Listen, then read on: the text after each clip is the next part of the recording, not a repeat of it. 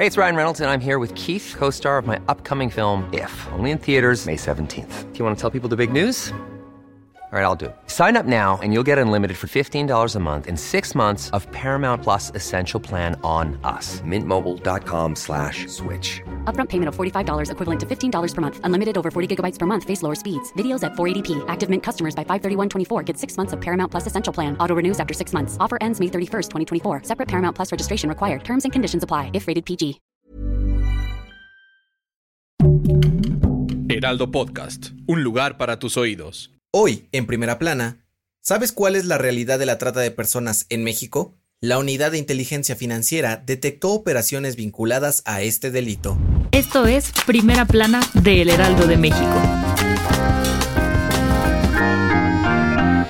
El titular de la Unidad de Inteligencia Financiera, Santiago Nieto, dio a conocer que se detectaron más de 2.000 operaciones inusuales que están directamente relacionadas a la trata de personas en México. Debido a esto, el funcionario dijo que se bloquearon más de 1.400 cuentas y congelaron alrededor de 147 millones de pesos vinculados a delitos cometidos por tratantes, de los cuales al menos 63 involucran a menores de edad. La trata de personas es el manejo de seres humanos como mercancía, generalmente con propósitos de explotación sexual, tráfico de órganos y trabajos forzados. Este crimen es uno de los problemas más grandes en México, pues según la Comisión Nacional de los Derechos Humanos, se han registrado más de 4.000 víctimas entre 2015 y 2021. De acuerdo con Santiago Nieto, la Ciudad de México, Quintana Roo, Jalisco y Tamaulipas son los estados con mayor número de reportes financieros sobre trata de personas. Ante esto, se le pidió a las autoridades correspondientes trabajar una nueva ley para combatir este tema, pues necesitan tener mayor control sobre este tipo de actividades,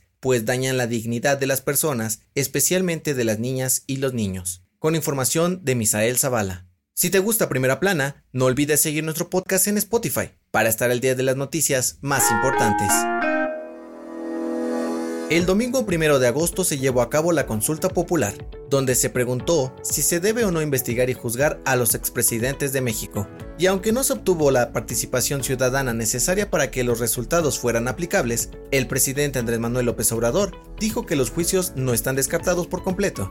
Durante su gira por Puerto Vallarta, el presidente dijo que el tema de los juicios contra expresidentes sigue abierto, pues las autoridades tienen todo el derecho para abrir investigaciones y actuar en su contra, siempre y cuando haya pruebas y elementos que lo permitan. La consulta popular tuvo un 7% de participación, pero se necesitaba el 40% del padrón electoral para que fuera válida. Sin embargo, según los resultados del INE, el 97.7% votaron por el sí para investigar crímenes cometidos por actores políticos en sexenios pasados, mientras que el 1.5% votaron por el no.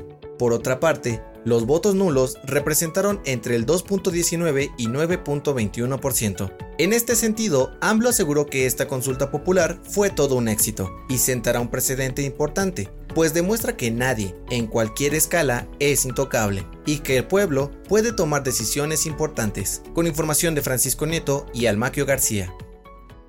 En otras noticias, de acuerdo con la Secretaría de Salud, los contagios por COVID-19 aumentaron 16% durante los últimos 40 días en la Ciudad de México. Informaron que hubo un promedio de 2.700 casos activos al día y más de 45.000 muertes, mientras que las hospitalizaciones llegaron a 4.000 en la zona metropolitana del Valle de México. En noticias internacionales, en Alemania, un hombre de 100 años que era guardia de un campo de concentración nazi durante la Segunda Guerra Mundial enfrentará un juicio por más de 3.000 cargos, entre ellos cómplice de asesinato. El juicio está programado para realizarse en octubre de este año. Y en los espectáculos, Eiza González interpretará a María Félix en una película biográfica. Además de protagonizar la cinta, también la producirá, junto al documentalista nominado al Oscar en 2015, Matthew Heinemann.